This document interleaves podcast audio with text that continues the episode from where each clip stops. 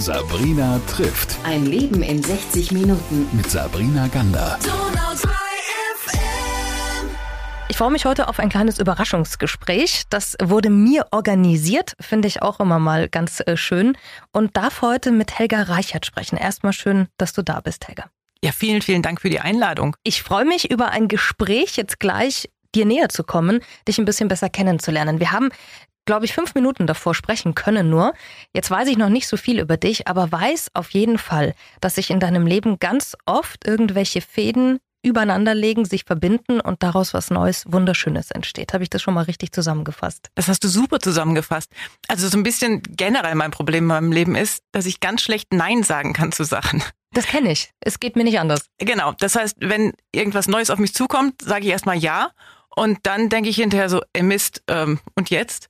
Und da habe ich aber gemerkt, dass der Ansatz ziemlich gut ist. Das gibt manchmal viele schlaflose Nächte, aber das Endergebnis oder das, was dann dabei rauskommt, das ist dann meistens sehr, sehr gut. Jetzt weiß ich nur so ein paar Eckpunkte von dir. Lass uns doch mal ganz vorne anfangen, damit ich überhaupt weiß, wo wir anfangen. Wo bist du geboren? Ich wurde geboren im Landkreis Osnabrück in einem schönen Ort namens Wallenhorst. Das hatte so 20.000 Einwohner und mir war das immer zu klein. Ich wollte immer raus in die große, weite Welt und meine Schwester lacht jedes Mal, wenn sie mich heute sieht und sagt, na, jetzt ist es Biberach, Helga. Super.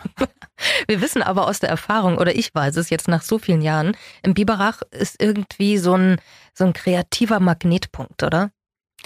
Im Biberach war dann in erster Linie mal ein Mann, in den ich mich verliebt habe ähm, und der dann ein sehr großer Kreativpunkt für mich war. Den kann ich auch aus meinem Leben so nicht rauslassen. Also immer wenn ich über mich rede, wo ich jetzt stehe, fällt der Name Adrian Kutter und ganz lange hatte ich so ein bisschen das Gefühl, oh Gott, jetzt muss ich mich wieder vorstellen als Frau von Adrian Kutter. Ähm, aber auch er ist ein Teil von meinem Leben und ich hatte 35 Jahre vor ihm, die sehr, sehr toll waren, wo ich viel erlebt habe. Und seit 15 Jahren erlebe ich ganz viel mit ihm, was auch sehr schön ist. Das ist ja großartig. Jetzt die 35 Jahre vor Adrian. Was ist da passiert? Was hast du gemacht? Was waren deine Leidenschaften? Also erstmal habe ich so im Rückblick mal das Gefühl gehabt, so wir waren total glückliche Kinder. Also ich habe zwei Schwestern und wir hatten einen riesen Garten und alles war gut und wir hatten Pferde, was für mich sehr, sehr wichtig war. Ähm, wir hatten aber auch nicht nur Pferde, sondern wir hatten tatsächlich auch einen Stall mit, äh, ich glaube, 24 Boxen waren es damals, die auch gemistet werden mussten. Und wir hatten jedes zweite Wochenende Dienst und deswegen war Reiten für mich nie so schick oder wow, das kann man nur, wenn man es sich leisten kann, sondern Reiten war für mich Arbeit, Misten und wer fährt morgen früh füttern. Und ähm, das hat schon sehr, sehr viel ausgemacht.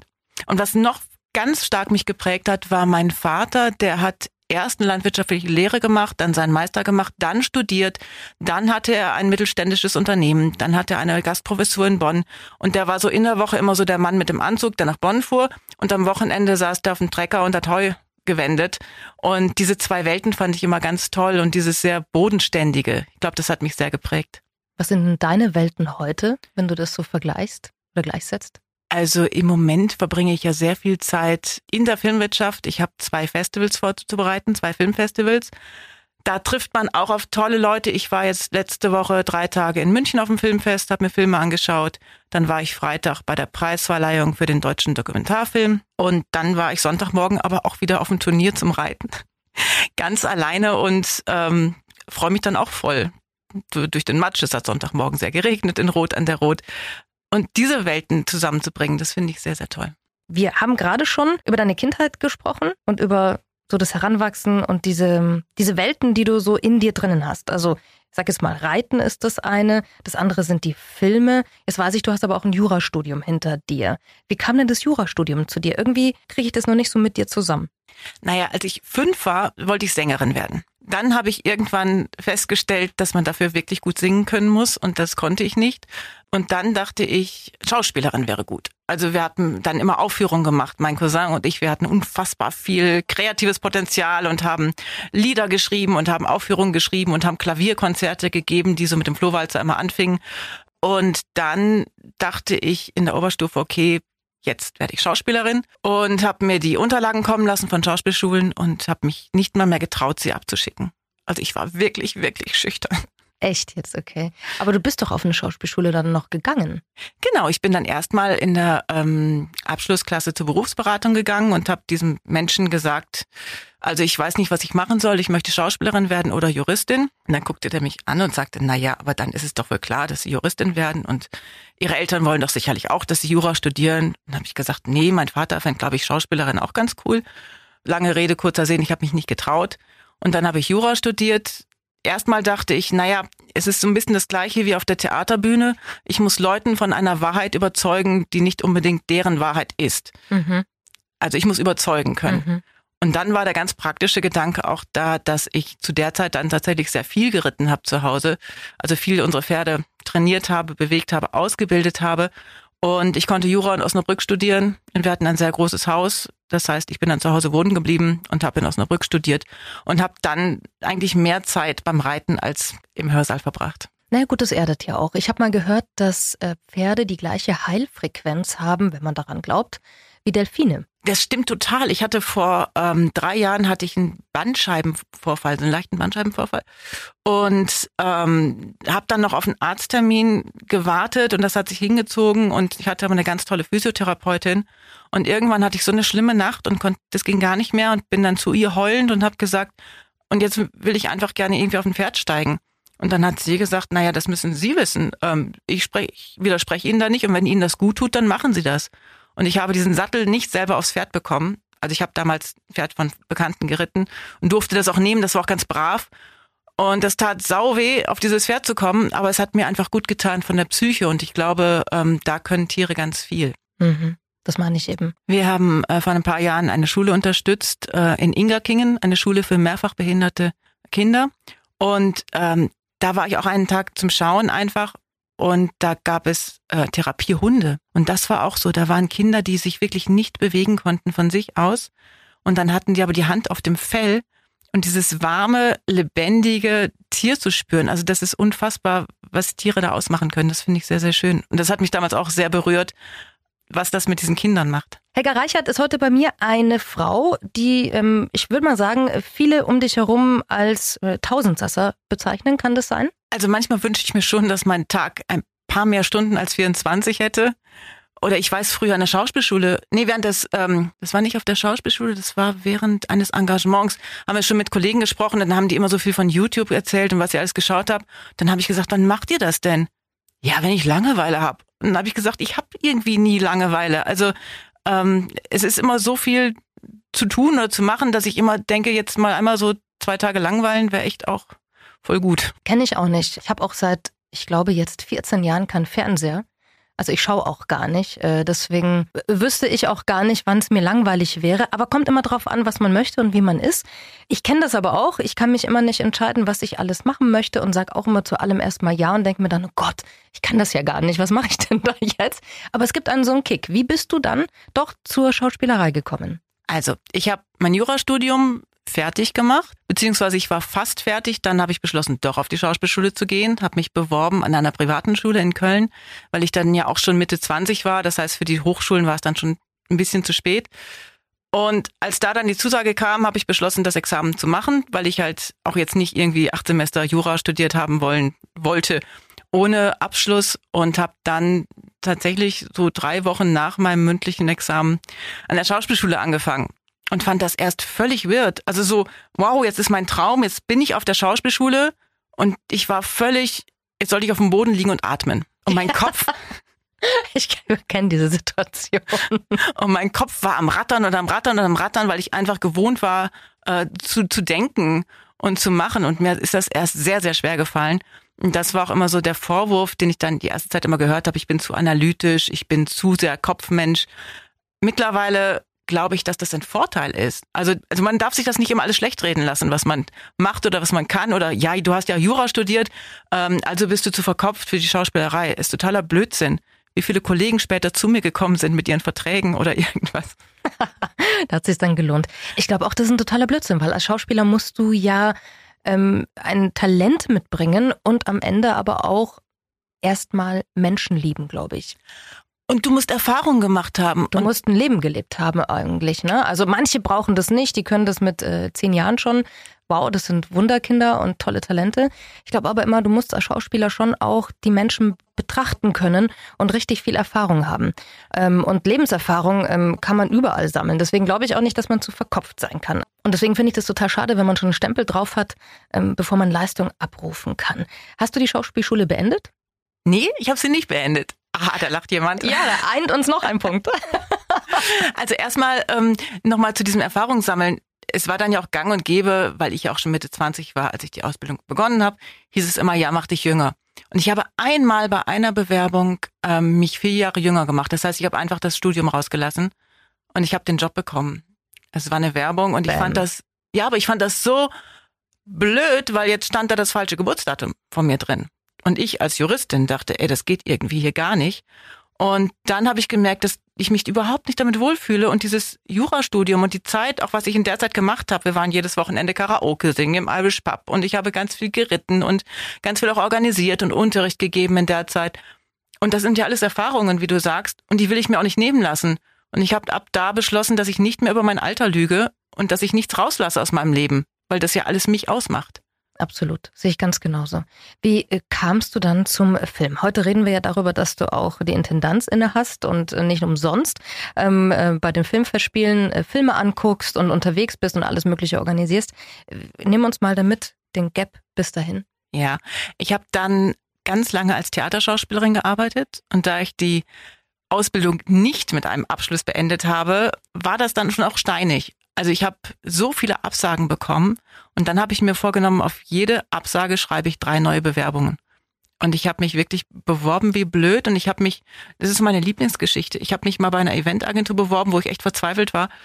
Und die hatten ausgeschrieben, dass sie eine Zweitbesetzung für einen Mann suchen. Krimi-Dinner. Und dann habe ich denen geschrieben, okay, ich kann das und das und das und das und das. Und bis auf die kleine Tatsache, dass ich eine Frau bin, bin ich absolut euer Mann.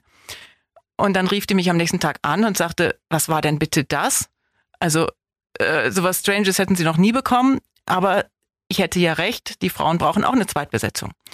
Und so bin ich da reingekommen. Und dann habe ich immer gemerkt, ja, also man muss sich einfach immer bewerben und es einfach probieren und dann kommt dabei schon was rum.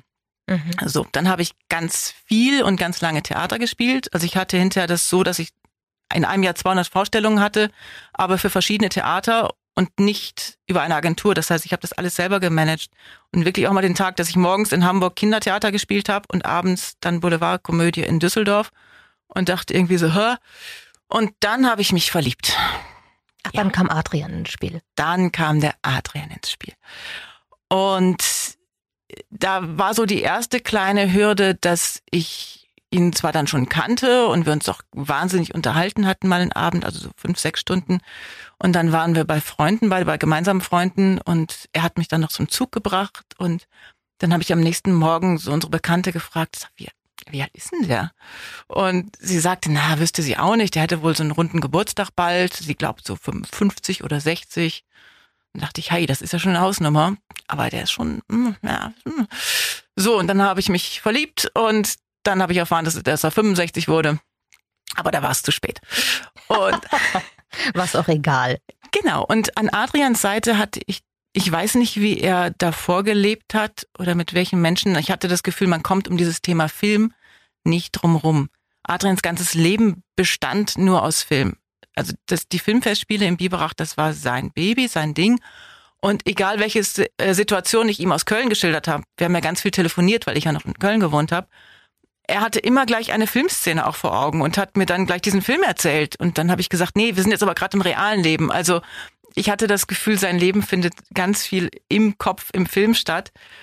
Ja, und dann habe ich das natürlich mit mitgeguckt, weil ich mich auch für Film interessiere und weil das auch ein Metier ist, mit dem ich mich auskenne und habe dann an seiner Seite wirklich gelernt, Filme zu schauen. Und wir sprechen jetzt bitte über den Punkt noch, wo du ähm, gemerkt hast, hey, ich kann jetzt alles irgendwie zusammenbringen.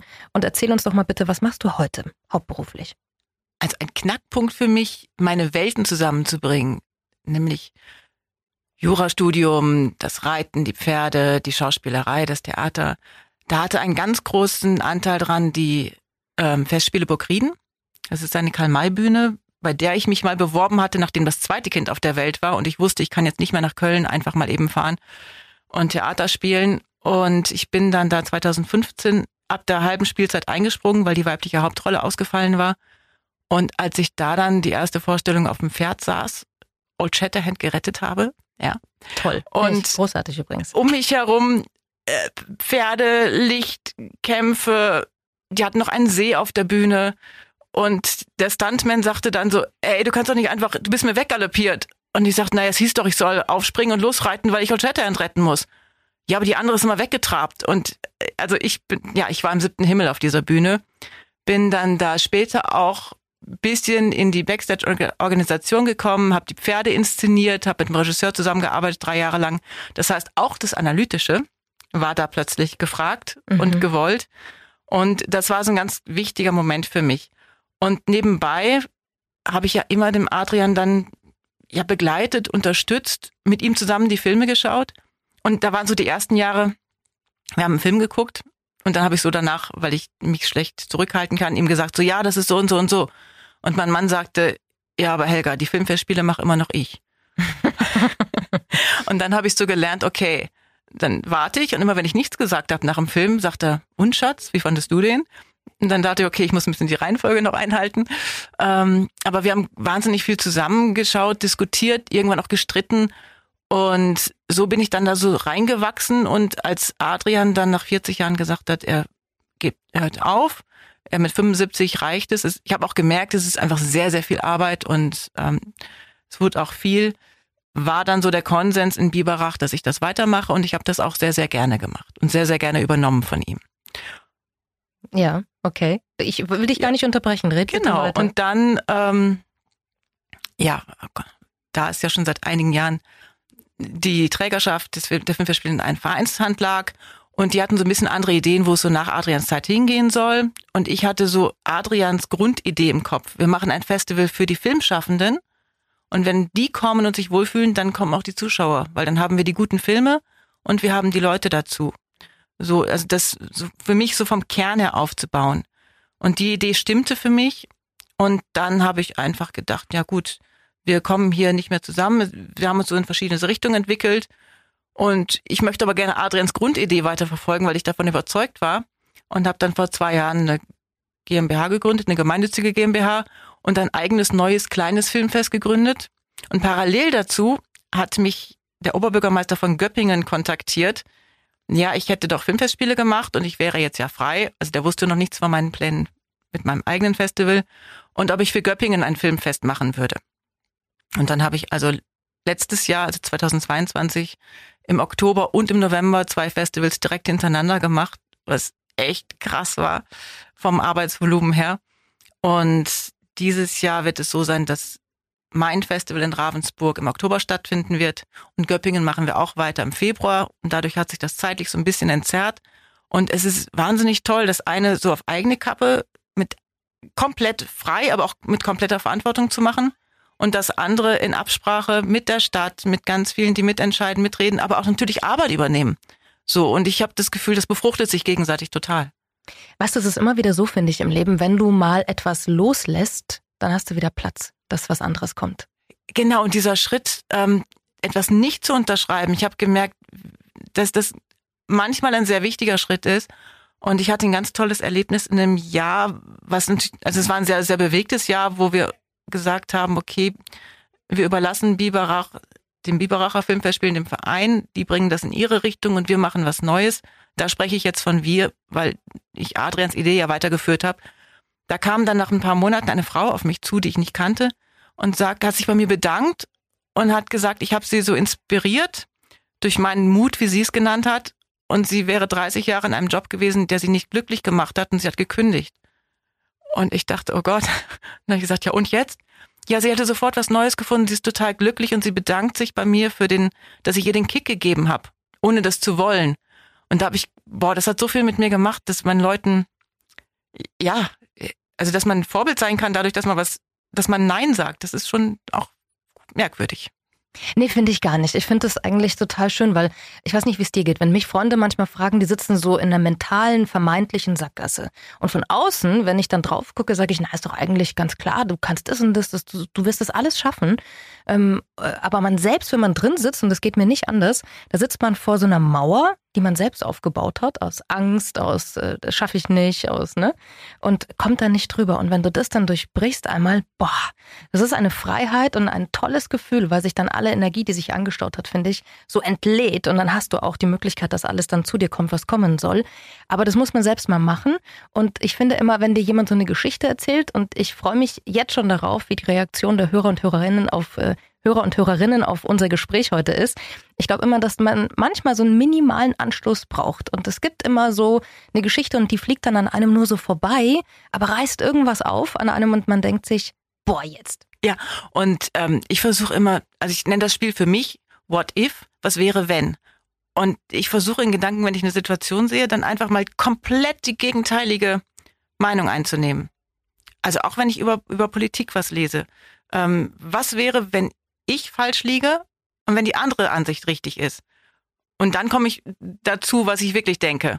Manchmal komme ich auch dazu, dass die anderen immer noch total Quatsch reden und ich doch für mich richtig bin. Aber ich finde das total spannend und wenn man das ein bisschen spielerisch angeht und nicht zu verkniffen, dann, dann gibt das so ein bisschen so einen Rundumblick und der tut sehr, sehr gut. Absolut. Wie könnte man besser ein Interview mit dir beenden als mit diesem Satz? Äh, keine Ahnung, mir einen Kaffee bringen. Liebe Helga, wer mehr über dich wissen will, äh, soll bitte auf welche Seite gehen? Sehr gerne auf filmtage-oberschwaben.de oder mich einfach googeln. Ich bin als Schauspielerin auf allen verfügbaren Portals. Ähm, da findet man mich, genau. Und ich sag danke, dass du da warst, deine Geschichte erzählt hast und ich bin ganz sicher, dass du Minimum eine Person heute inspiriert hast. Danke dir. Sehr, sehr gerne. Vielen Dank für die Einladung. Sabrina trifft Ein Leben in 60 Minuten. mit Sabrina Gander. Donau 3